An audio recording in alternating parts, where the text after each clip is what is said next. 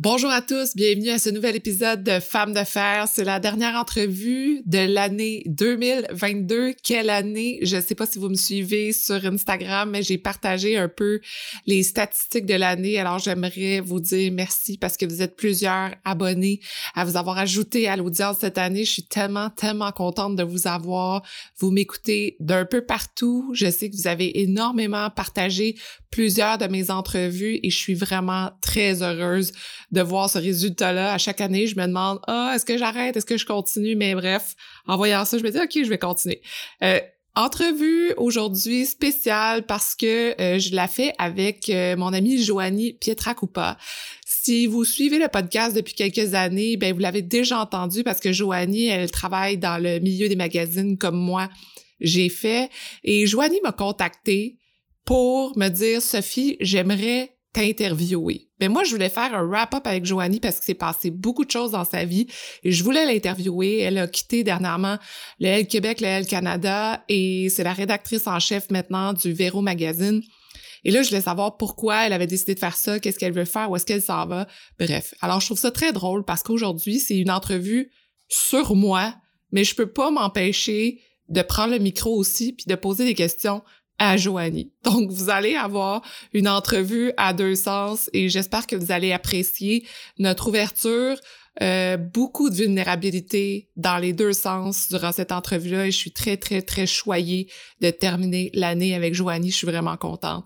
Euh, petit mot parenthèse en passant, vous êtes plusieurs à me demander si le calendrier de production revient cette année oui, il est prêt. Le calendrier de production 2023 revient. Abonnez-vous à l'infolette parce que vous allez le, recevoir euh, en exclusivité la semaine prochaine. Sinon, il va être disponible. Je vais même faire un épisode podcast pour bien vous expliquer ça. Et il y a d'autres choses qui s'ajoutent à ce calendrier-là pour nous permettre en 2023 de pousser encore plus loin nos rêves et se réaliser pleinement. Donc, allez vous abonner à l'infolette du podcast, du podcast Femmes de Fer. Le lien est dans la barre de description. Euh, de l'épisode. Sur ça, j'arrête de parler. Je laisse la parole à Joanie, mais je me laisse la parole. Bref, on y va. Merci d'être à l'écoute. Merci beaucoup tout le monde et je vous souhaite un joyeux temps des fêtes. Bonjour à vous, je suis votre animatrice Sophie Momini et je me suis donné la mission de vous faire découvrir des femmes qui décident de faire entendre leur voix et de bouger les choses dans leur communauté, leur travail et leur famille. Peu importe où vous vous trouvez en écoutant le podcast, on a besoin de leaders positifs comme vous. C'est le temps de se laisser inspirer, d'ouvrir vos horizons et de changer le monde un pas à la fois. Bienvenue à Femmes de Fer. Allô Joanie! Allô, Sophie! Ça va? Ça va, toi? Ça va. Je suis comme un peu excitée, puis je sais pas du tout à quoi m'attendre et quoi dire parce que cette entrevue sera spéciale parce que tu m'as contacté pour me dire Hey, ça te tente-tu, Sophie, que je t'interviewe pour ton podcast? Puis là, c'est drôle parce que moi, je, te disais, je, me serais dit, mais Joanie, ça te tente que moi, je t'interviewe pour le podcast? Parce que je sais qu'on l'a fait. Ouais. Il y a très, ben, très longtemps. Il y a quelques années déjà. Ouais. Oui. Puis il y a tellement de choses qui s'est passé dans ta vie que je ben, on est dû pour un wrap-up. Alors, puis pour mettre les gens en contexte, Joanie, que je veux dire dans l'intro, mais je veux quand même le dire, Joanie, euh, on a travaillé ensemble dans le milieu des magazines. T'as été ma boss au magazine Clin d'œil. Puis ensuite, ben, moi, je suis partie du magazine. Toi, t'es allée euh, chez K.O. Media où tu as travaillé en tant que rédactrice en chef du magazine Elle Québec et du magazine Véro. Et là, ben, tu as quitté le Québec et tu es maintenant à ton compte. Fait que bref, ceci est le résumé de façon de, de la carrière, mais il s'est passé plein d'affaires personnellement, mais je voulais juste mettre en contexte la carrière. Voilà. Tu sais ça. Moi, je veux surtout qu'on parle de toi parce que, en fait, je t'ai contacté, je me disais, je vois Sophie interviewer tout le monde. C'est super intéressant. Ça fait des topos vraiment tripants. Mais je me disais, s'il y a une femme inspirante, tu sais, de tête, qui a des choses à dire, ben, il me semble que c'est toi. Puis je trouvais ça pas qu'on t'entende comme jamais. Fait que euh, je trouvais ça le fun qu'on inverse les rôles, là, juste de te poser des questions, puis de voir t'en es où, qu'est-ce que tu penses certaines choses. Fait que c'est ça, tu sais pas les questions que je vais poser. Fait que non, je suis stressée. Mais c'est pas envoyé. je voulais d'abord que tu me parles un peu, mais c'est ça, de ta vie d'avant, parce que tu parles souvent des autres, mais toi, tu as eu plusieurs vies si on parle professionnellement parlant. Tu as, as, justement travaillé dans l'univers des magazines, puis je sais que ça a énormément inspiré, évidemment, ton premier roman Imparfaite. Oui. Donc, je voulais que tu me parles un peu de ton expérience dans les mots que tu es à l'aise d'utiliser pour décrire un peu comment ça s'est passé, puis ce que tu as vécu, puis, puis comment tu as aimé ça, mettons, comme univers. Et, et ben, c'est quand même assez complexe parce que on dirait que moi, je suis tombée dans le milieu des médias, même avant de rentrer dans le milieu du magazine. Puis je pense que je t'ai fait rire un moment en, en, disant un post où moi, j'ai comme en sortant de l'école de journalisme, j'ai commencé sur le terrain à couvrir l'actualité municipale de Montréal.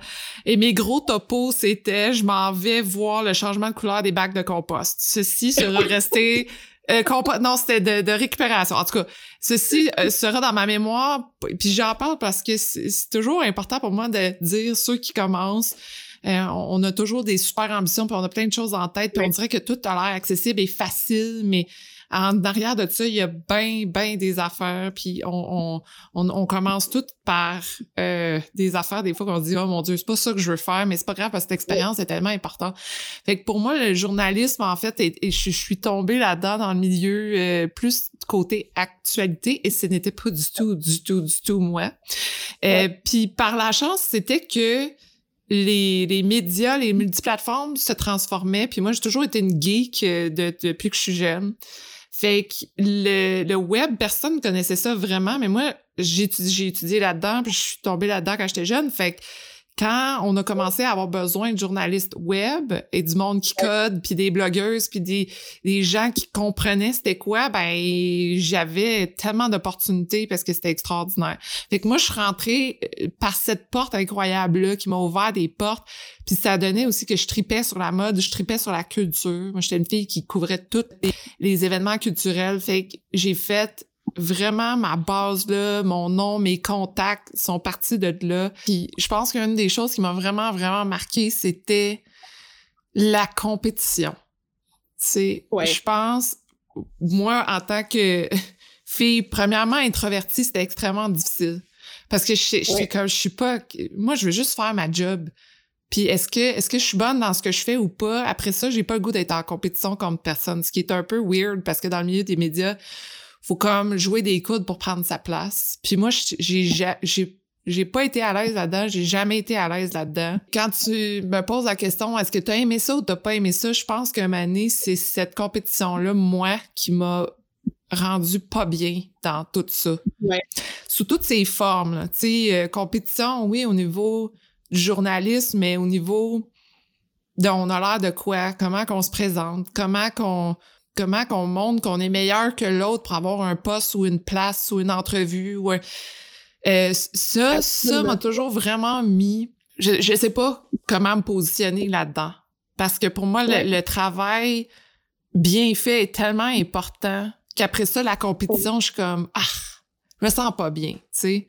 Fait que je pense que j'ai perdu des opportunités à cause de ça. Puis des fois ça m'a aussi rendu malade ou pas bien et où euh, ça a froissé probablement des relations que j'avais parce que j'étais pas bonne à faire ça. Fait que ça faisait que, oh, mon Dieu, j'ai fait de quoi, mais je me sens pas bien, tu sais. Tu dis que t'as perdu des opportunités. As-tu as des regrets ou t'en as pas, pas parce que c'était pas pour toi? À long terme, mettons, comment dire... Euh, pas c'était pas pour toi, là, pas dans le sens que le problème c'était toi. on s'entend que c'est ça que j'essaie de dire. Mais, mais tu sais, des fois, on, on sent que, ouf, ça nous apporte pas ce qu'on aimerait que ça nous apporte là. Au début, je voyais ça comme une grosse frustration de dire je perds des opportunités parce que je suis pas capable de mettre de l'avant, je suis pas capable de de jouer une game. Puis tu sais, je suis pas en train de dire que le monde joue une game là, c'était plus moi, il aurait fallu jouer une game pour prendre ma place, puis moi ça marchait pas, tu sais. Ma personnalité me permettait pas exemple, tu sais, moi j'ai toujours voulu faire de la télé, puis je pense que j'en parlais beaucoup, puis tu sais, je sais que je pense pas que je voulais faire ça pour les bonnes raisons. Je me dis, ah, ben, c'est ça que je vois depuis toujours, toujours voulu faire ça. Fait que, ben, c'est ça, faut que je fasse, tu sais. Mais, fait que, quand je dis j'ai perdu des opportunités, c'est que j'étais pas capable de pousser de la bonne façon pour aller là.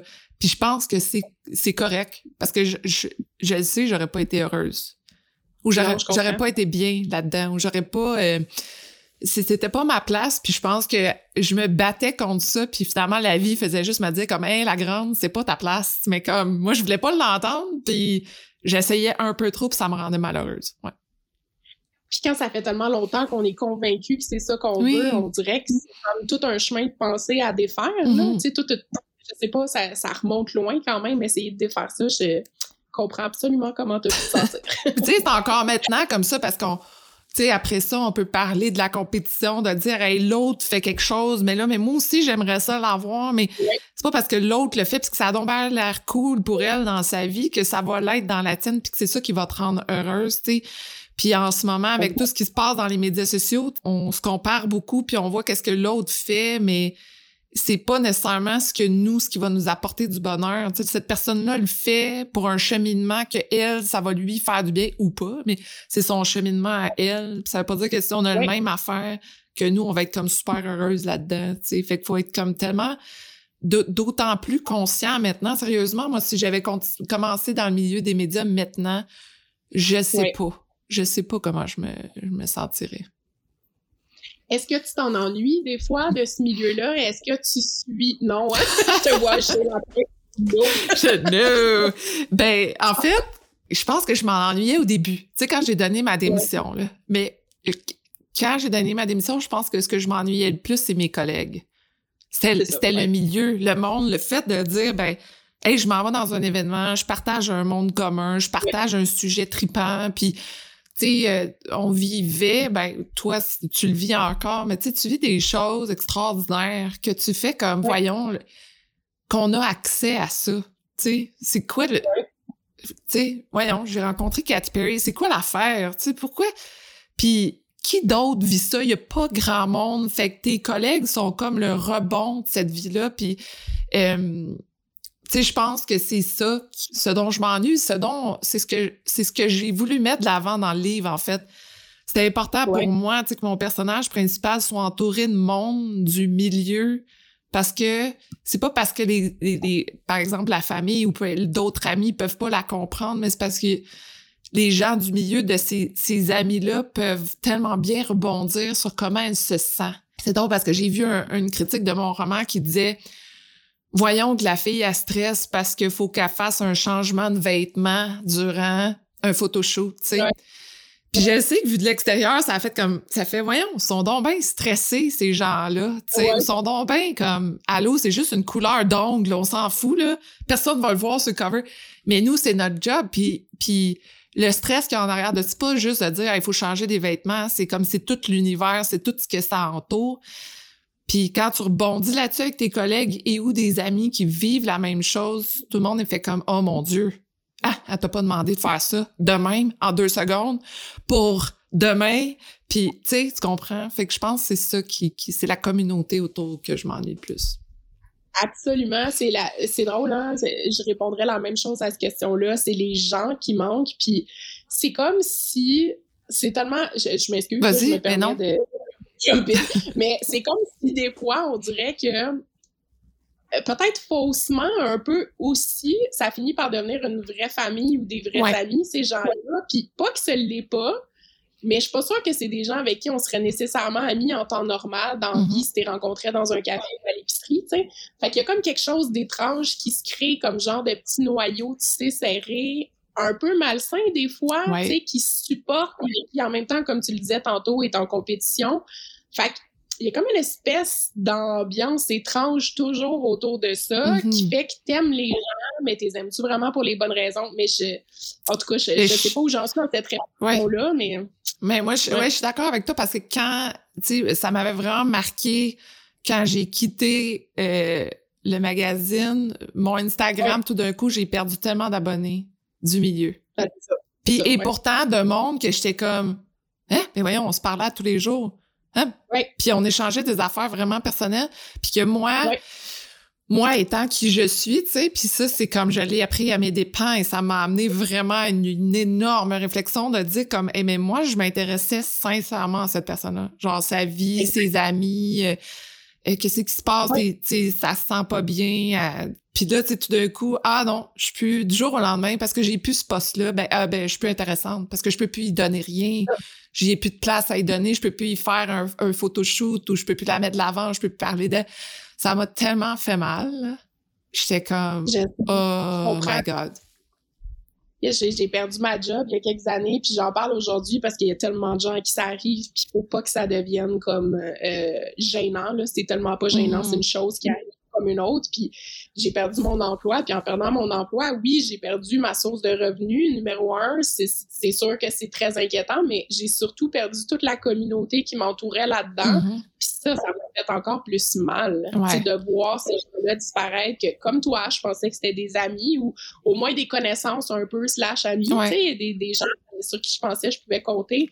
Ça a été tough, là, tu sais, de façon très... Euh, on entend toujours ça, mais c'est vrai que c'est dans ces moments-là que tu vois un peu c'est qui les vraies personnes, tu sais, qui continuent à prendre de tes nouvelles, puis prendre soin de toi, puis de, s'informer sur comment tu vas. Là, je trouve que bref. C'est un petit reality check, t'es comme oh boy, ok. c'est ça. Voilà.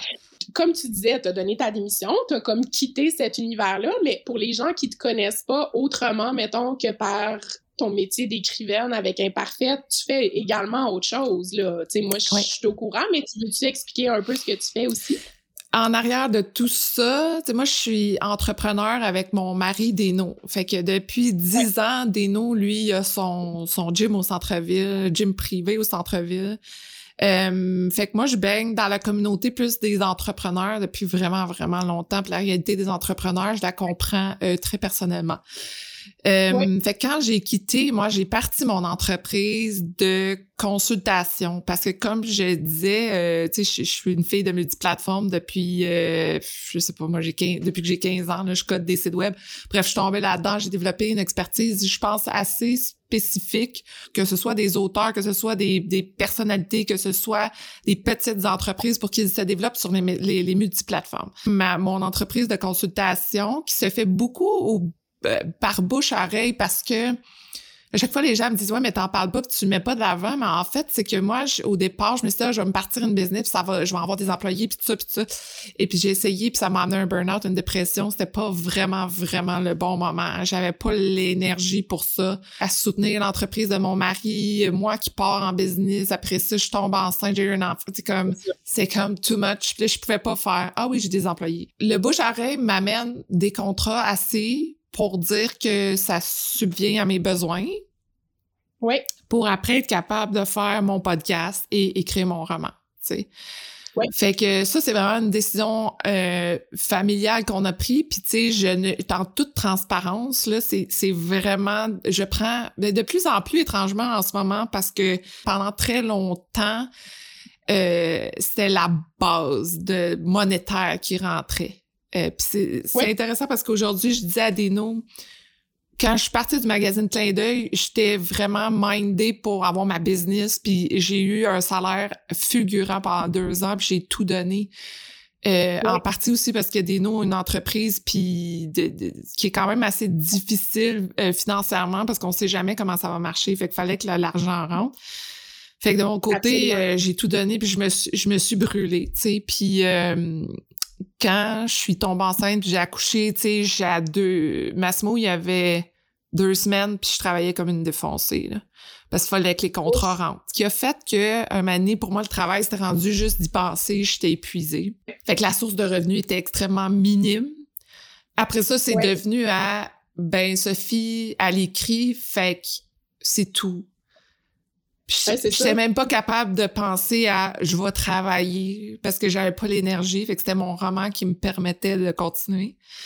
Oui. Puis après, là, en ce moment, c'est comme Sophie, j'ai ma business, j'écris, j'ai des projets, je monte des affaires, j'ai, tu sais, là, puis là, je suis comme pour une fois, je trouve que 2023 en ligne, hein, je reprends le contrôle un peu de tout ça, tu sais. Est-ce que tu trouves que cet équilibre-là, il est difficile à atteindre euh, au niveau de... Parce que, tu sais, on s'entend, comme, as comme deux chapeaux. T'as ton chapeau d'entrepreneur avec ta business à toi. T'as ton chapeau également, bien évidemment, d'écrivaine. Puis là, on parle juste sur le plan professionnel, mais en plus, comme tu disais, t'es la, la conjointe d'un gars qui a son entreprise à lui, que t'aides aussi, tes mamans, tout ça. Est-ce que, est-ce que tu trouves que cet équilibre-là, il est difficile à trouver? C'est épouvantable. C'est, c'est, non, mais écoute, euh, tu sais, j'en ris maintenant, à me dire que j'en riais pas. Je pense que j'en ai déjà parlé une fois de temps en temps ici et là dans les podcasts, mais moi, j'ai vécu une dépression profonde. Disons, j'ai eu des burn-out reniés pendant bien longtemps euh, dans le milieu euh, des médias. Parce que t'as pas le temps d'être en burn-out, tu sais. Comme dirait, euh, c'était Louis Morissette dans, dans un de ses films qui faisait comme « Mais docteur, j'ai pas le temps d'être en burn-out.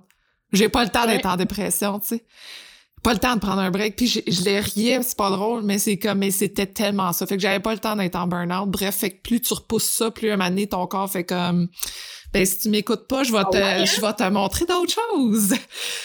fait que, euh, quand je suis partie à mon compte, ben j'étais tellement sur l'adrénaline de wouhou, let's go, let's go, let's go, ça marchait. Puis là, euh, je pense que c'est le fait quand j'ai eu Massimo puis que je me suis assise puis là les nuits interminables de je dors pas, puis tout, tout, tout, tout, tout, euh, comme mon corps a shuté down. Puis c'était pas juste un burn-out, c'était une dépression profonde de d'idées noires et de je sais pas qu'est-ce qui va arriver demain.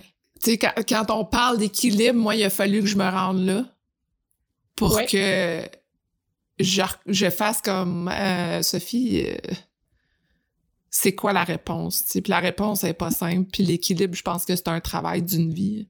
Parce qu'à chaque fois, chaque fois que tu vas penser que tu l'as trouvé, après t'es comme hmm, ah, je vais en mettre plus là, puis finalement, oups, cette affaire-là va prendre plus de place. Tu sais, fait que c'est d'être en ce moment, c'est mon mon plus grand projet, c'est d'être consciente de ça, de l'importance de trouver l'équilibre. Parce que je pourrais faire OK, ben Sophie écrit tout le temps, écrit, écrit, écrit, puis fait que quand tu travailles pas, puis que Massimo il est couché, ben écrit, puis après ça, puis je pourrais me lever, euh, puis tout le temps être là-dedans, puis j'ai décidé de pas faire ça, moi.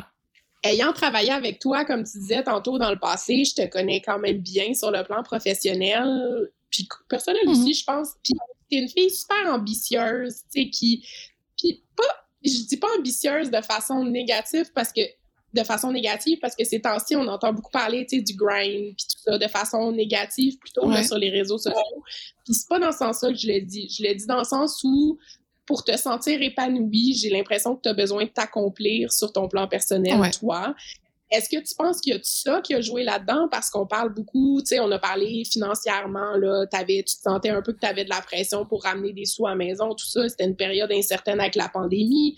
Tu venais de laisser ta job, tu voulais continuer à faire un peu le même salaire peut-être, ou, ou tu sais, même plus. Tu sais, puis est-ce que tu as, l'impression que tu avais quelque chose à te prouver à toi?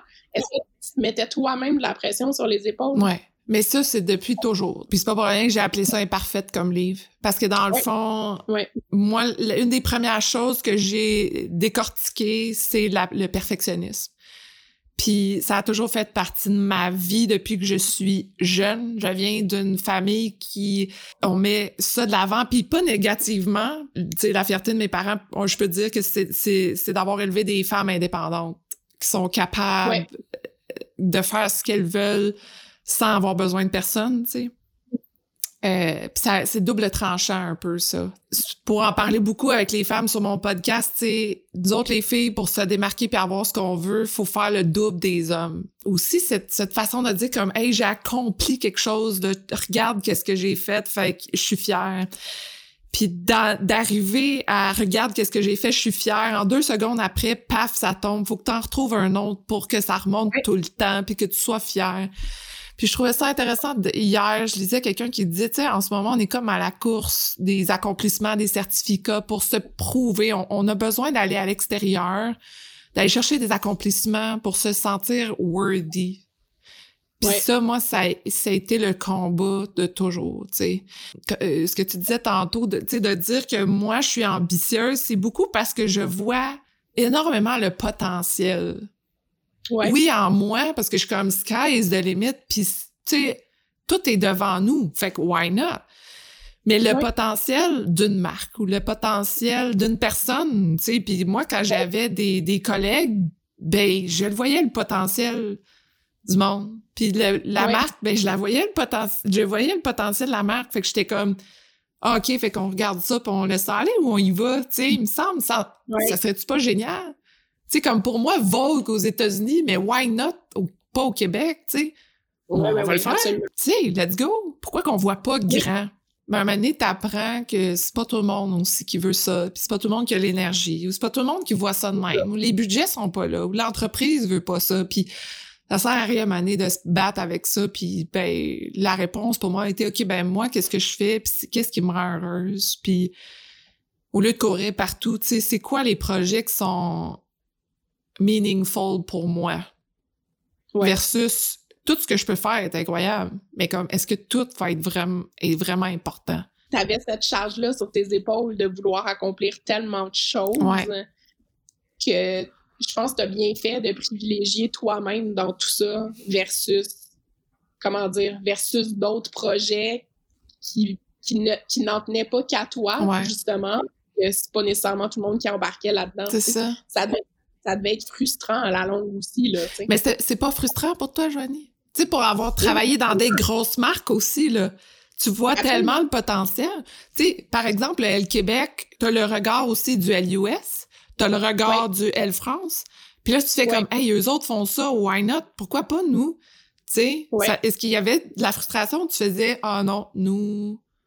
Mais non, c'est sûr, c'est sûr qu'il y a toujours une frustration. Puis l'industrie du magazine est telle que mon Dieu, les magazines imprimés, ça va toujours rester, certes, mais les budgets, les ressources vont varier au fil du temps. Puis on n'est pas dans une passe où malheureusement il y a les enveloppes budgétaires qu'il y a déjà eu dans le passé, donc on est plus restreint à ce qu'on peut faire. C'est sûr que ça vient avec des frustrations. C'est sûr que tu as envie tout aussi de faire un cover événement qui va circuler sur les médias sociaux ou tu as envie de créer quelque chose de grandiose, d'avoir des idées qui sortent de l'ordinaire, mais après ça, tu sais, on, on revient un peu les pieds sur terre, puis c'est sûr que Ouais, fait que là, toi, le, cover du New, c'est le New York Times qui a fait les 50 célébrités de New York, là, ça te tentait pas de faire ça, Joanie? Oui, c'est ça. I wish, oui. on le fait, on le fait à nous deux. On le fait. On fait, ça, on fait ça avec, moi, ce qui me faisait le plus rire dans toutes ces choses-là, c'est que, quand les boss arrivaient, OK, on fait ça, c'est extraordinaire, regardez comment ça a été viral. Puis là, t'arrives et tu te dis, oui, mais nous, c'est comme si on a, tu sais, eux autres, je sais pas, ils ont un budget de 500 000 pour faire cette affaire-là. Nous autres, c'est comme, ben, on a le budget de, ben, écoute, on a un iPhone, on s'en va sur le trottoir, puis ben, on prend nos photos. Fait qu'on fait venir nos amis, puis ceux qui sont là, on y va. J'exagère, là, mais des fois, ça faisait penser à ça. Ouais, c'est ça. Oui, vraiment. Euh, J'aimerais pas qu'on parle évidemment de ton premier roman. J'aimerais savoir, bon, imparfaite, écoute, on a déjà mis la table. Je pense que j'ai l'impression que cette histoire-là peut-être dormait en toi depuis longtemps. Ben, même pas dormait, là, vivait en toi depuis longtemps. C'est quand même une grosse chose, là, pour être semi passé par là parce que moi j'ai écrit un collectif mais c'est vraiment pas la même tâche qu'un roman là. Comment c'est gros là. C'est ça. Non mais moi c'est limite anxiogène. On dirait que c'est une grosse chose à, à commencer à, juste à partir, me semble que c'est gros. Comment tu as décidé de te lancer là-dedans? C'est quand qu'il y a eu un déclic? Tu t'es dit, OK, tant pis, là, j'arrête d'y penser, je le fais. Le déclic est arrivé en même temps que la vie m'a comme envoyé un message. Euh, ça suffit, genre, prends, réalise donc tes rêves à toi. C'est pas arrivé d'une belle façon l'écriture a toujours été un, échappatoire pour moi. Euh, depuis que je suis petite, je m'enfermais dans ma chambre, puis pendant des heures, je mettais la musique dans le tapis, puis j'écrivais. J'ai même retrouvé des, manuscrits, euh, puis ah, j'avais écrit ça, puis j'étais oh, c'était vraiment bon, mais tu sais, jamais terminé. C'est toujours eu des histoires jamais terminées, bref.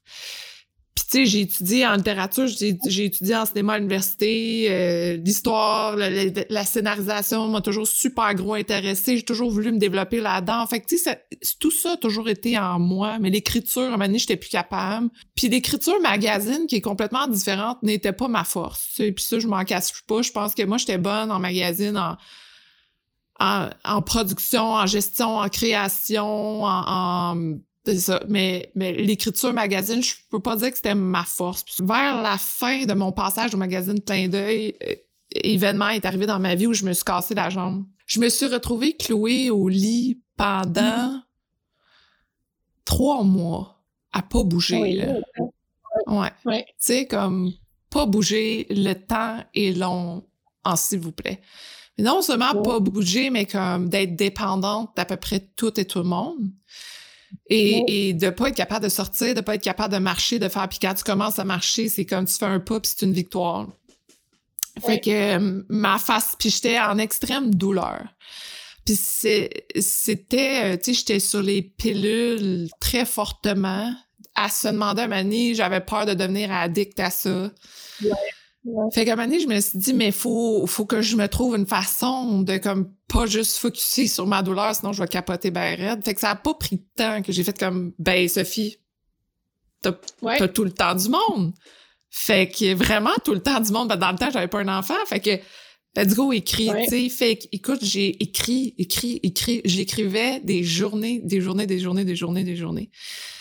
Euh, Ça a été là, vraiment mon, mon échappatoire. De, ben, échappatoire et où mon moment où je me dis, hey Sophie, c'est un moment rêvé, t'auras jamais ça, plus jamais, sais.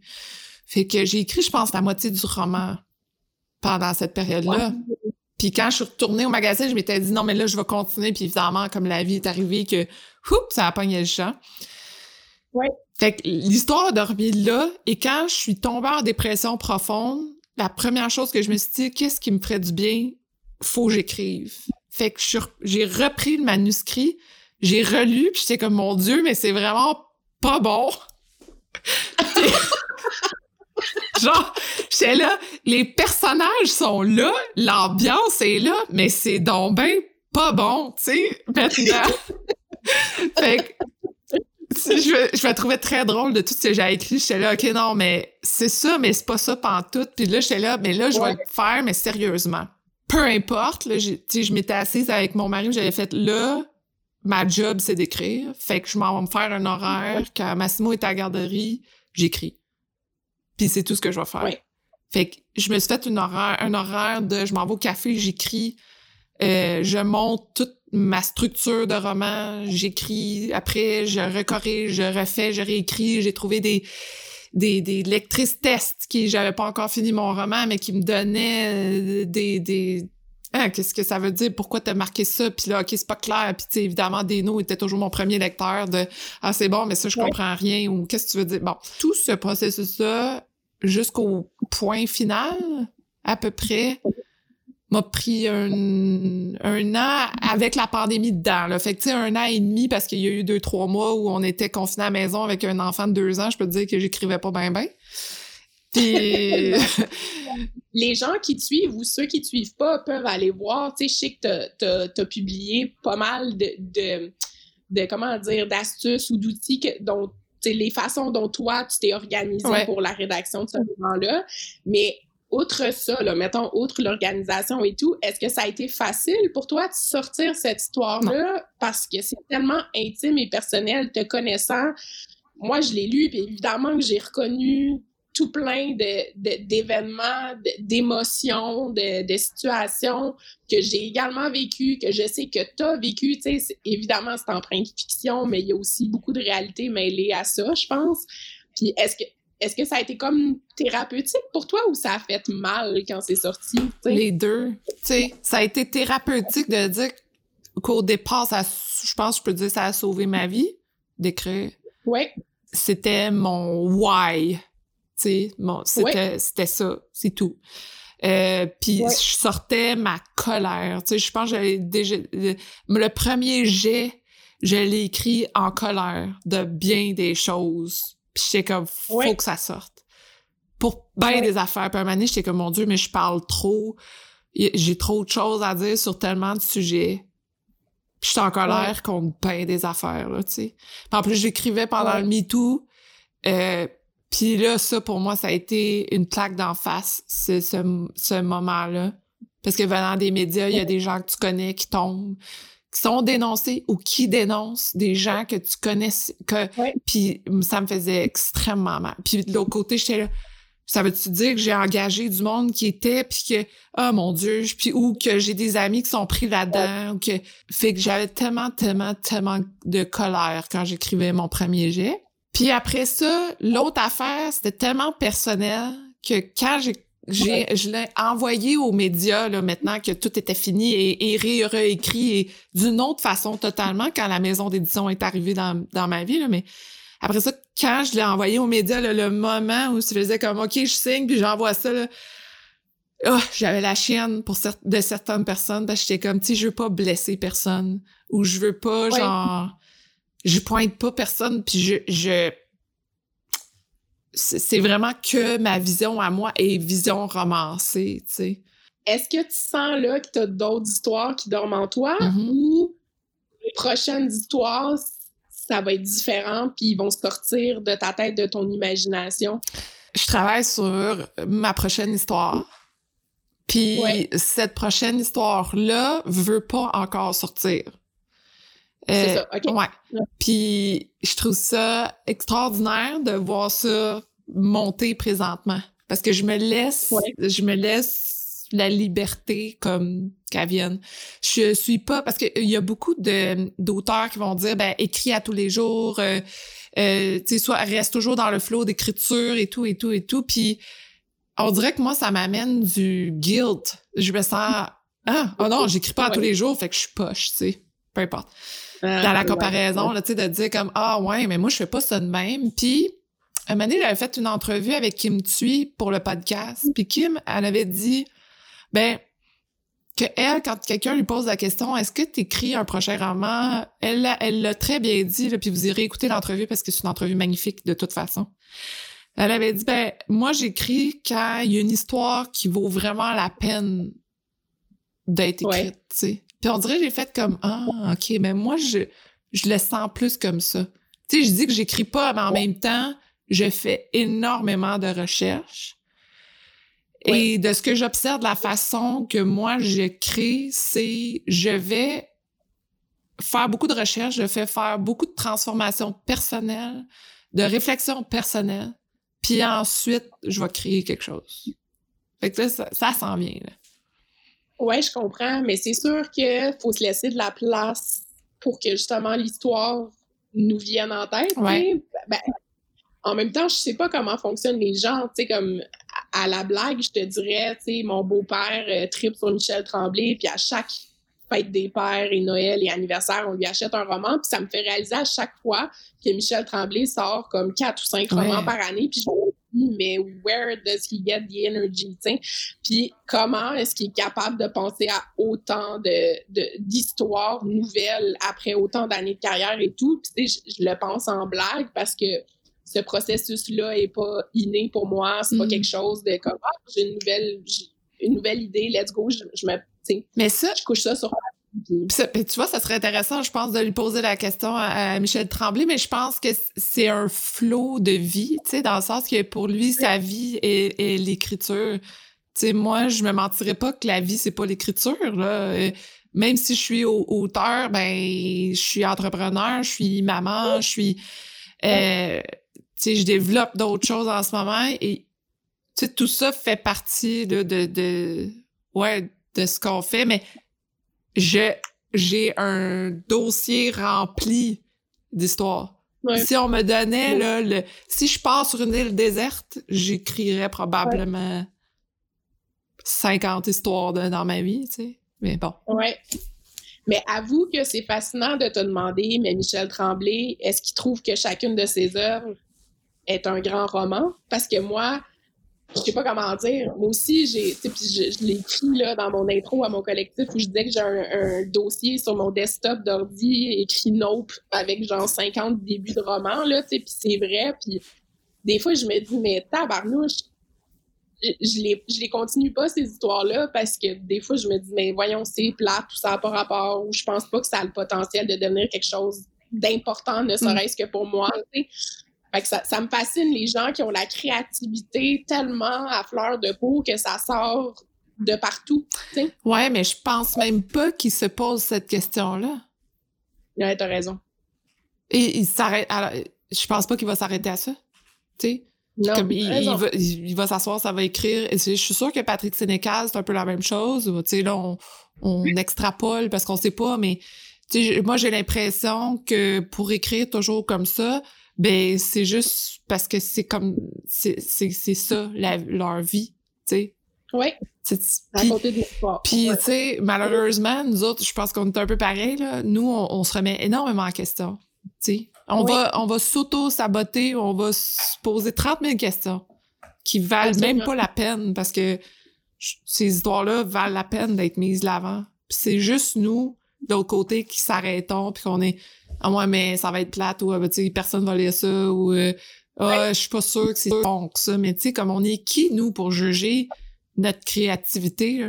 Puis y a-tu quelqu'un qui peut créer, tu sais, qui peut vraiment critiquer ça? Tu sais, je dis que je regarde en ce moment les critiques de mon roman, mais en même temps, ce n'est que l'opinion d'une personne au moment où elle le fait, dans la vibe, comment elle est, tu sais.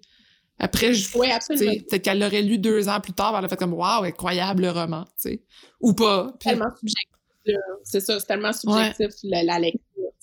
Mais puis justement, c'est drôle que tu abordes ça parce que ma question euh, suivante était celle-là. Est-ce que, justement, te connaissant, euh, toi aussi, euh, très sensible et très à l'écoute de tes propres petits démons, est-ce que tu as, eu un sentiment d'imposteur? Est-ce que tu as eu une... Excuse-moi. Est-ce que tu as vécu ça en écrivant Imparfaite ou... Puis si oui, comment tu as réussi à te sortir de ça? Comment tu as réussi à passer par-dessus? Ben alors, quand j'écrivais, j'avais pas le sentiment d'imposteur parce que personne ne savait que j'écrivais. Puis ça, je pense que c'est un des meilleurs conseils que je peux donner, c'est que c'est pas toute chose que l'on fait qui mérite d'être dévoilée, mis de l'avant dans l'air où on veut tout montrer qu'est-ce qu'on fait. C'est correct parce que d'un bord, euh, bon, on se dit, ben, tu c'est de même qu'on se promouvoit, qu'on continue à donner des nouvelles aux gens, ou que, bon, euh, qu'on montre qu'est-ce qu'on fait, whatever.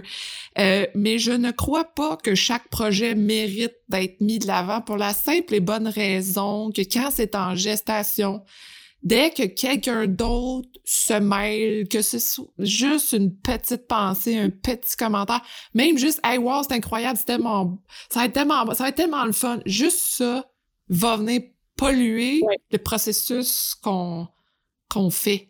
Fait que moi, je personne ne savait ou presque.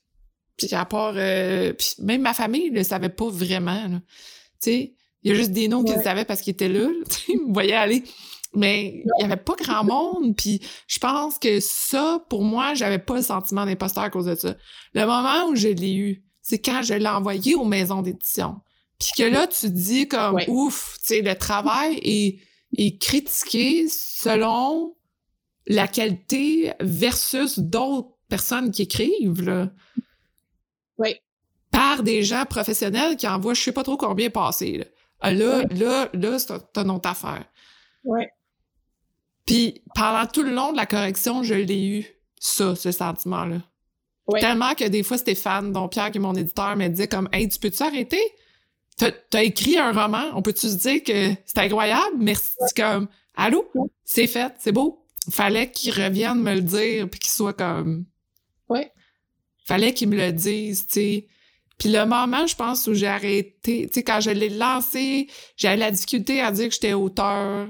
J'avais la difficulté à dire comme, hey, tu sais, j'ai un roman. Même si je le mettais de l'avant, j'étais comme, ah ouais, mais tu sais, je veux pas vous déranger avec ça, mais que, ah, je vais le mettre là. Tu sais, c'était comme à chaque fois, tu sais. Puis, sauf que un ben, je pense, le moment où j'ai senti que c'était plus ça, c'est quand des gens qui ne me connaissent pas du tout ouais.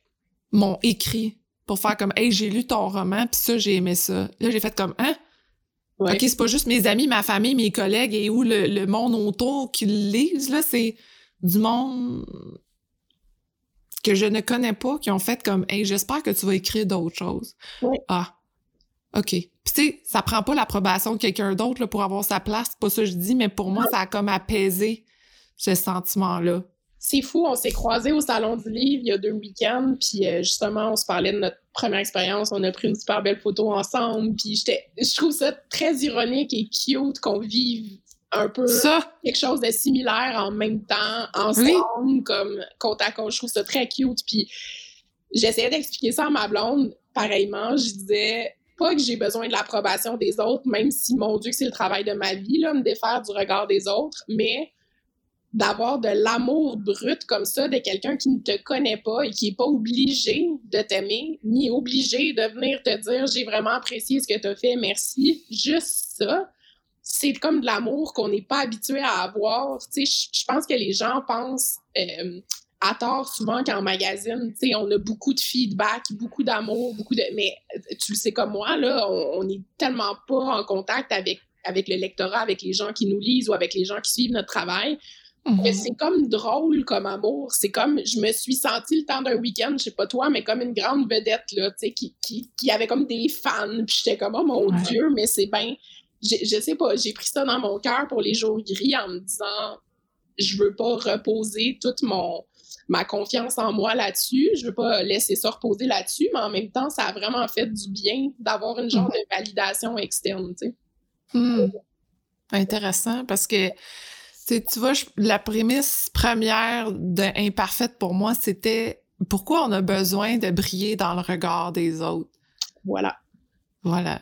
Tout Tu sais, est dans tout. Pour moi, c'est super important de me poser la question parce que c'est pas positif ou négatif parce que moi, j'étais et je suis accro aux médias sociaux. Ouais. Je l'ai, déjà dit, je suis cyberdépendante. Quand il y a des moments où je me sens pas bien, ça, ça m'apaise. Scroller. Ouais. Ou d'a- pendant la pandémie, c'était d'être au courant de toutes les nouvelles. Partager toutes les nouvelles. Savoir toutes de toutes. Puis, quand, quand t'arrives à être accro au regard des autres, c'est pas juste une question d'être vaniteuse, de dire « Ah oui, le monde m'aime parce qu'ils mettent des likes, puis ah, tu sais, c'est le fun. » Bon, c'est pas tant ça, c'est plus de dire comme j'existe, tu sais, puis euh, je, je, on me montre que j'existe. Puis, je- pendant que j'écrivais, j'ai vraiment fait une grosse recherche là-dessus et thérapie, parce qu'il faut dire que moi, je vois une psy, puis je me suis beaucoup posé cette question-là avec elle. Puis tu sais, l'importance de briller dans le regard des autres, en fond, c'est le, le premier questionnement, un des premiers questionnements philosophiques de ça. C'est quoi le regard de l'autre, de l'humain? Fait que quand, à la base, l'humain existe parce qu'il est vu par quelqu'un d'autre. Ouais. Fait que tu existes parce que le regard de l'autre est là. Sinon, t'es même pas courant que t'existes parce que personne te regarde. Mettons qu'on y aurait juste un humain sur la Terre. Là. Bon. Ouais. Fait que ça, moi, quand j'ai découvert ça, on dirait que ça m'a beaucoup apaisé. Parce que Oui. tout ce que je voyais dans quand on parlait de médias sociaux ou d'influenceurs, peu importe, c'est comme si ah ouais, c'est tout du monde narcissique qui veut juste être vu, tu sais. Oui, mais tout le monde veut être vu. Ouais. Tout le monde veut, veut se faire dire qu'on existe. ça.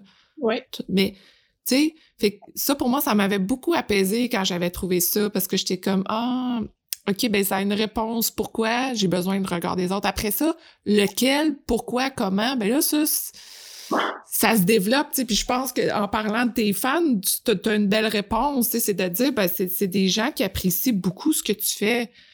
Euh, Puis ce que tu fais, ce que tu as écrit, c'est personnel, c'est quelque chose qui te tient à cœur, qui est passionnant, qui est qui, qui, qui, vrai, qui venait vraiment de, de toi, tu sais. Ouais. Fait que ça, ben, les gens ont apprécié ça, tu sais. C'est une pureté, tu sais, dans le sens que, tandis que de l'autre côté, ben, il y a bien d'autres façons d'être aimé des autres qui est pas super bonne ou pure ou, tu sais, mais qu'on peut devenir accro pareil à ça, tu sais. Absolument. Puis, en fait, ma dernière question va comme, je pense, bien clore cette, cette belle conversation-là, mais justement, tu as une super belle communauté euh, en ligne euh, de, de, de femmes et d'hommes, très probablement, qui te suivent parce qu'ils t'aiment, parce qu'ils t'admirent, parce qu'ils veulent faire partie de ton univers. Euh, Est-ce que ça, c'est quelque chose qui te crée comme, comment je pourrais dire, de l'énergie, puis qui te pousse à continuer dans la voie dans laquelle tu t'es lancé? Je. c'est- drôle parce que quand j'ai fait le Salon du Livre de Montréal, Ouais. très sincèrement, je me suis dit, il y a personne qui va venir me voir. Parce que moi, dans ma tête, là, tu sais, tu dis, il y a une communauté de monde qui est bon. Mais moi, ça existe pas. OK. Je l'ai, je, je, je m'en rends pas compte parce que mon podcast, là, il est silencieux. Il y a personne qui m'écrit. Oui, oui, il y a des gens des fois, mais je veux dire, c'est pas comme un show qu'à la fin, 200 personnes applaudissent. Ouais! Tu sais, Non, puis là, tu fais comme, wouhou, OK, j'avais 200 personnes qui sont venues me voir, tu sais. Ouais. C'est extra- C'est extraordinaire quand tu penses combien de gens écoutent le podcast. Mais Ouais. je les vois pas, je sais pas, il y a, y personne qui m'a applaudi ou peu importe. Et puis la même chose pour le livre, je sais pas, j'en ai vendu combien de romans. Ouais. Je sais pas, tu sais. Il y a du monde quand. Ce qui m'a vraiment beaucoup marqué, c'est quand euh, je suis, j'ai fait une entrevue dans la presse, tu sais, pour la sortie de mon roman. Mais combien de monde après ça, qui Ah me bon? connaissait ou peu ou pas, ou en tout cas, sont Ouais. venus me voir puis ont fait comme Hey Sophie, je t'ai vu dans la presse, puis là, ou je suis au café, puis le monde sont comme en tout cas, je voulais juste te dire, j'ai lu ton article. Là, t'es là, oh, ah, ok, ok, euh, Ouais. ah, ok, il y a du monde qui sont là, qui suivent, tu sais, puis Une amie m'a dit la semaine passée, elle disait, voyons, Sophie, que t'es drôle, toi. Tu penses que personne allait te voir. Tu sais, c'est pas ça qui est arrivé. Il y a du monde qui sont venus me voir, puis du monde que je connaissais pas, là. Puis j'étais là, ah, tu t'es déplacé pour moi. Fait que ce que tu dis, tu sais, je pense que euh, tranquillement, je suis consciente, mais je me mets pas ce poids-là. En fait, je suis plus dans, dans le questionnement de. Je suis encore dans ce questionnement-là. Oui, c'est ça, je le vois. Ouais. Le travail que tu faire, en fait, c'est de la réaliser, cette communauté-là, tu sais, de réaliser qu'elle est là, qu'elle te soutient, qu'elle a hâte de lire tes prochaines histoires, puis de voir ce que tu vas faire, tu sais. Ouais. Puis mais puis le questionnement sera toujours qu'est-ce qui est qu'est-ce qui mérite d'avoir cette place-là? C'est quoi mon prochain projet, pas juste pour faire que je fais quelque chose, sais. mais c'est quoi le message que je veux mettre de l'avant? Qu'est-ce qui va, qu'est-ce qui m'inspire, puis qu'est-ce qui peut inspirer les gens? dans les dernières années, moi, mon travail a été beaucoup, beaucoup, beaucoup de dire, d'accepter que moi, je suis pas là pour être dans le trend. Ce qui est assez ironique parce qu'avant, c'était ça que je faisais, tu sais. Mais pour moi, c'est pas ça. Ce que je fais, c'est qu'est-ce qui est inspirant, qu'est-ce qui fait du bien, qu'est-ce qui nous motive à aller plus loin, comment qu'on peut faire pour s'expandre, pour être mieux, pour être meilleur, pour euh, être bien avec soi? Tu sais, je pense que là, en ce moment, c'est je me développe, je fais beaucoup, beaucoup de recherches pour moi me sentir bien, pour me trouver moi. Puis ce que je veux partager, c'est ça. Puis c'est ce que je quand tu me demandes, est-ce que tu c'est fait que quand je pense à la communauté, c'est ça. Je me dis qu'est-ce qu'est-ce qui va aider les gens à mieux se sentir? Puis tu sais, il y a bien des façons de faire. Là. Mais puis ouais, fait qu'en ce moment, je pense que c'est ça mon ben, je pense que tu es sur une super belle piste. Tu t'es super vulnérable, honnête, puis transparente. Puis je pense que ça, ça fait énormément bien aux gens en ce moment. là. Tu t'es pas là mm-hmm. dans ces quêtes-là, puis de voir quelqu'un qui l'exprime aussi bien, ben ça fait du bien, ça fait sentir moins seul. Puis je pense qu'il y a beaucoup de gens qui ont besoin de se sentir moins seul. Tu Moins seul, puis tu sais, je pense qu'on est tanné aussi, ou en tout cas, je veux parler personnellement du fake, des affaires montées, ou de, tu sais, de quelqu'un qui avoue après qu'il était malheureux dans l'image qu'on a montée de cette personne-là. De, ça, ça nous parle pas ou c'est très malsain. Je, je veux dire, on est tellement dans une ère où on fait juste essayer d'être analytics, on essaie juste d'être un data pour être meilleur dans le meilleur, d'être plus productif, mais on s'oublie soi personnellement. Puis ça, je suis comme, ah, comment que, comment qu'on peut se ramener plus à être juste bien en tant qu'humain, tu sais, puis qu'après, ben, euh, on peut faire des grandes choses, mais pas en se détruisant puis en devenant des robots, tu sais. Exactement, absolument. Vraiment. Mais moi, je veux savoir, Joanie, parce que je suis très curieuse. Maintenant que tu as écrit ton livre, ton collectif, là. Oui. Comment, comment tu vois ce projet-là dans ta vie? Tu sais, parce que Là, puis je suis pas en train de dire que tu as bien du temps parce que je suis certaine que tu pas beaucoup de temps à toi, même si tu plus rédactrice en chef du, Québec, tu sais, tu as, encore le positionnement au, Véro qui doit être assez extraordinaire aussi comme positionnement, tu sais. Oui. Euh, là, tu as écrit ton livre. Stress pas Minou, pour ceux-là qui ne savent pas, euh, sur un collectif sur l'anxiété, qui est le mot important à mettre de l'avant, je pense, en 2022. Ça a été le mot de l'année. Absolument. Fait que là, toi, ton positionnement, comment tu te sens là-dedans?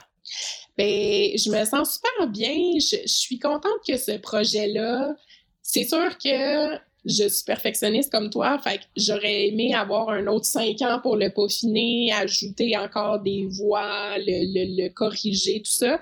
Ça m'a pris un grand, euh, comment dire, un grand euh, laisser aller, là, à un moment donné, de justement laisser aller ça.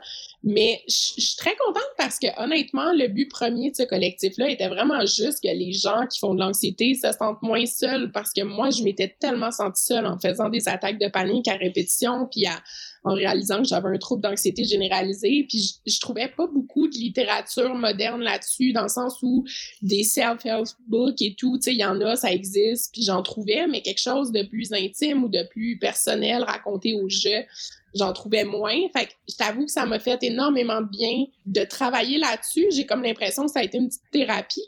Puis mm. le commentaire des gens qui revient beaucoup est merci, je me sens moins seule, ça m'a fait du bien. C'était mm-hmm. tellement juste ça le but que, que ça a été atteint, ne serait-ce que pour une personne, ça a valu la peine, tu sais. Ah, ça, hein? C'est ça. Fait que juste une personne aurait pu me dire je l'ai lu, ça m'a fait du bien. Puis ne serait-ce que pour cette personne-là, je serais comme oh mon Dieu, merci, merci de me dire ça, c'est le plus beau compliment. Fait que le but est atteint pour moi avec ce projet-là. Fait que pour toi, dans le fond, c'est vraiment une expérience, puis tu te laisses porter par les projets euh, en ce moment. Oui, exact. Là, j'ai quitté le, c'est ça, le Québec et le Canada. J'étais rédacteur chef euh, des deux euh, depuis deux, trois ans. Puis j'ai vraiment trouvé ça trippant. J'ai fait des choses que j'ai trouvées très belles et importantes pour moi. Euh, je l'espère peut-être un peu pour les autres aussi, mais, mais ne serait-ce que là, il faut que je pense à moi, puis j'avais besoin d'avoir un petit peu plus de temps dans ma vie, justement, pour, pour prendre soin de moi, pour prendre soin des gens que j'aime, puis tu sais, c'est le fun de travailler puis de dépasser, mais à un moment donné, euh, c'est pas tout dans la vie. Puis j'avais un peu l'impression que la vie me passait euh, devant les yeux puis je la voyais pas passer, là, tu sais. Que quelqu'un d'autre la vivait que moi. Donc, euh, j'ai eu envie de prendre plus de temps pour moi, justement, puis puis avoir justement cet espace-là pour que d'autres projets puissent naître ou, ou, tu sais, j'ai envie de faire des nouvelles choses. C'était important pour moi, ça.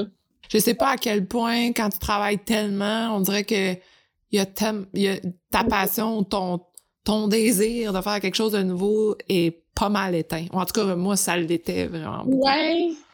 C'est pas tant que c'était éteint que c'est sûr que ça fait 15 ans que je fais ça dans les magazines, puis je fais un peu tout le temps le même rôle, là, tu sais, de chef de section à rédac-chef, là, ça, ça demeure, à, part, comment dire, la quantité de responsabilité et tout, tu sais, ça demeure un peu le même rôle. Fait que oui, j'ai fait un peu le tour, mais c'est sûr que je pense que quelqu'un peut faire sa vie entière comme rédacteur de magazine et toujours mm-hmm. autant triper. Euh, c'est sûr, comme on se disait tantôt, tu sais, des fois, les ressources sont moins là, fait que ça devient des fois des, un petit peu plus frustrant ou, tu sais, t'as envie de... Tu, tu rêves grand, puis c'est vite, faut que tu reviennes un peu sur terre. Euh, il y a ça. Puis j'avoue que, ça, j'en ai parlé un peu dans la dernière année, mais la charge mentale des, des femmes qui travaillent dans les magazines féminins, je trouve, commence à être un peu, un peu, ça pof, là.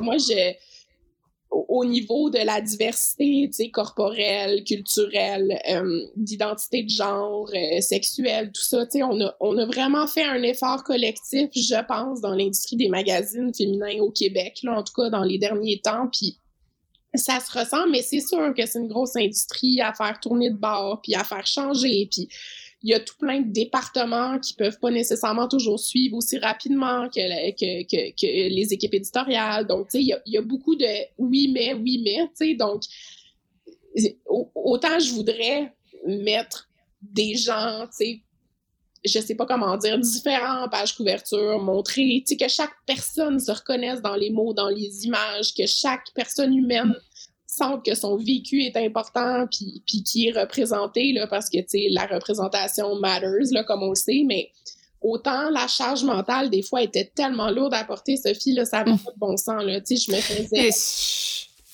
Je me faisais ramasser ces réseaux sociaux, là, des fois, là, tu sais. Puis... Quand je vous regardais dans les dernières années, là, puis tu sais, je sais à quel point puis je pense que je le disais quand j'étais en entrevue dans les écoles, parce que des fois, je vais donner des entrevues dans les écoles pour la mode puis la rédaction. Je disais, là, là, tu sais, euh, protéger Joanie.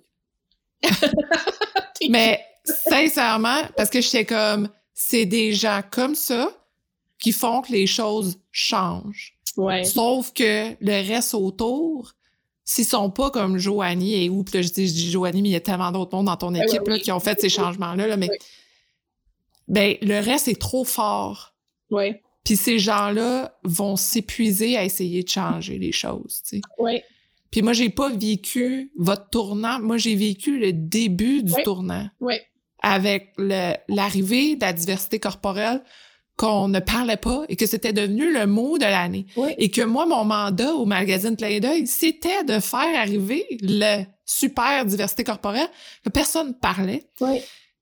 Et tout le monde, de tout, dans tous les domaines, était pas contre moi, juste pas aligné, pas en Oui, tout. Ils savaient pas, ils voulaient pas, ils n'avaient rien à cirer. Sauf que de l'autre côté, dès qu'on osait faire un pas dans cette direction-là, on se faisait ramasser. Oui. Moi, je suis dans le milieu et je me faisais ramasser de tous les sens. Puis moi, je, puis si je le dis très ouvertement, moi, c'est ça qui m'a amené à ma démission. Oui, je J'étais juste plus capable. Oui. Fait que, en vous regardant aller là-dessus, là, moi, j'étais juste, oh mon Dieu.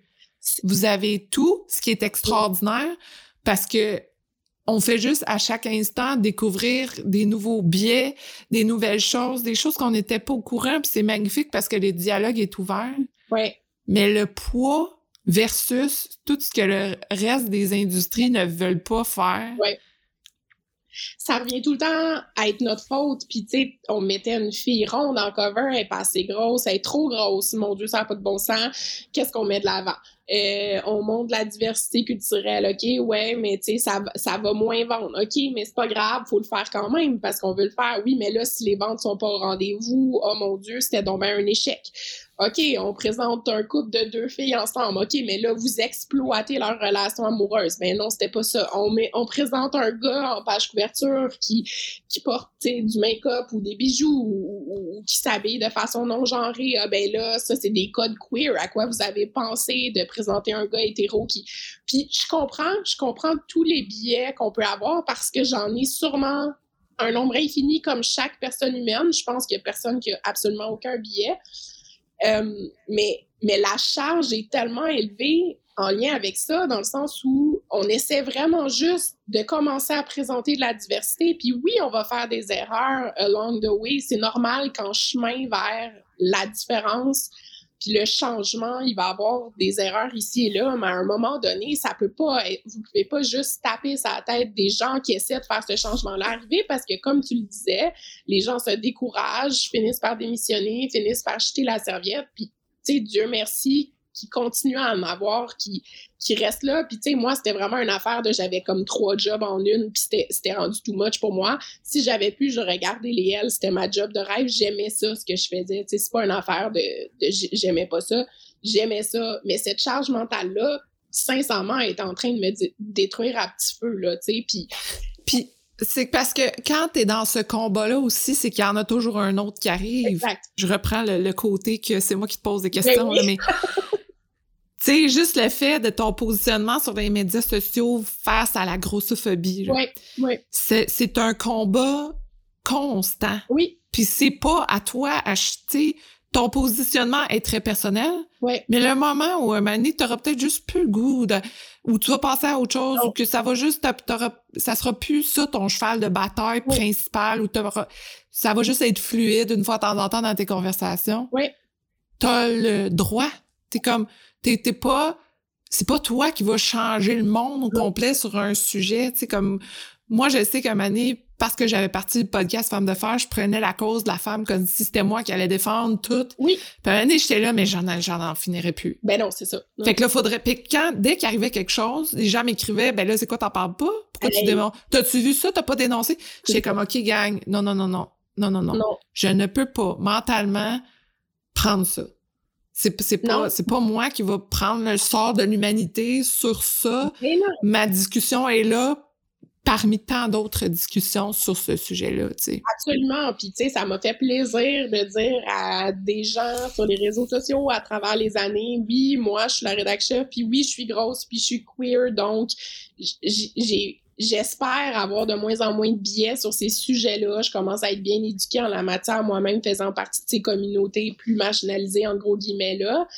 Mais tu sais, à un moment donné, j'ai pas envie tout le temps d'avoir à faire un coming out à quelqu'un que je connais pas sur Instagram pour lui dire ah oui hein ben oui ben la rédaction fait queer fait que oui j'ai le droit de parler de ça. C'est comme à un moment donné je dois pas ça aux gens. Puis ce qu'on demande aux personnes qui essaient juste de créer du contenu différent ou, qui créent un changement, justement, ben je trouve que c'est trop gros par rapport à, l'implication. C'est trop gros, c'est trop. Je, je peux pas toujours être Joanie Pietracoupa, grosse queer, qui veut mettre la diversité de l'avant. Il y a des fois, je peux-tu juste être moi comme tout le monde, puis avoir mes billets, puis que ce soit correct, puis qu'on on en parle, ça, ça, crée des belles discussions, mais créer, tu sais, me faire accuser, recevoir des messages plus ou moins violents, et ça, je trouvais, ça, ça me tuait, là, un petit peu, vraiment, tu sais. Ouais, ouais, ouais, je comprends. Fait que, tu sais, puis c'est correct aussi de... Ouais, c'est ça. Prends un break. C'est ça, voilà. voilà, exactement.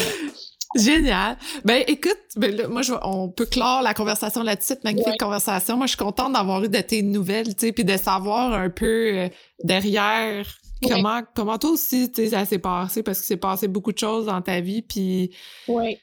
ce que je, moi ce que je trouve le fun de nos deux carrières différentes mais semblables en même temps, tu sais, je l'ai dit, je l'ai dit à des noms, j'étais comme ben fallait que je sorte un livre, que Joanie sorte un livre. On va se voir au salon du livre, c'est donc bien le fun. Fait que là, genre, on pourrait ne pas se dire nos prochains projets. Regarde bien, peut-être qu'on va faire la même affaire. Regarde bien, on va se croiser encore, c'est sûr. Ben oui. C'est fait que, ah ben, t'as fait yes, tu sais. Ouais. Puis, mais moi... C'est pour ça que je voulais t'interviewer aujourd'hui. Je trouvais ça important qu'on tu sais, qu'on, je sais pas, qu'on te mette de l'avant aussi, là. Je trouvais que tu le faisais beaucoup pour les autres, mais c'était cool de t'entendre également. Moi, mais merci, merci beaucoup. Vraiment. En, terminant, je veux savoir, Joanie, est-ce que tu lis quelque chose en ce moment? Là, qu'est-ce que je suis en train de lire? Euh, je viens de terminer euh, euh, de Myriam Vincent à la maison. J'ai vraiment aimé ça. C'était la première fois que je la lisais. J'ai son autre roman, son premier qui s'appelle Fury. Je l'ai justement acheté au Salon du Livre Puis euh, c'est très, très bon. C'est comme un roman très anxiogène qui se lit d'une traite, là, très stressant. J'ai vraiment aimé ça. Je trouvais que c'était différent des, des, romans québécois que je lis euh, habituellement. J'adore. Tu es une fille anxieuse qui lit un roman ben anxiogène. Tu te remets dedans. C'est génial. Et qu'est-ce que ça veut dire pour toi, femme de fer? Oh mon Dieu, ça veut dire, euh, tu sais, du fer, ça se plie, mais ça reste toujours, euh, toujours intact, là. Fait que j'ai l'impression que femme de fer, ça veut juste dire qu'être vulnérable, puis c'est là-dedans qu'on est fort. Mm-hmm. C'est ça. Qu'est-ce que je peux te souhaiter pour 2023? Moins de stress, plus de paix, puis plus de, de me sentir euh, bien dans mon, dans mon moi, mettons. Ouais. Dans ton toit. Dans mon moi. C'est parfait, ça. Génial. Merci beaucoup, Joanie. Bye. Bye bye. Merci d'avoir écouté l'entrevue jusqu'à la fin. J'ai énormément de gratitude pour votre présence et j'espère que vous êtes totalement inspirés. Si vous voulez garder contact, rendez-vous sur le Instagram de Femmes de Fer et vous pouvez également vous abonner au Patreon de Femmes de Fer pour encourager l'équipe à produire encore plus de contenu pertinent pour vous. Je vous souhaite une magnifique journée.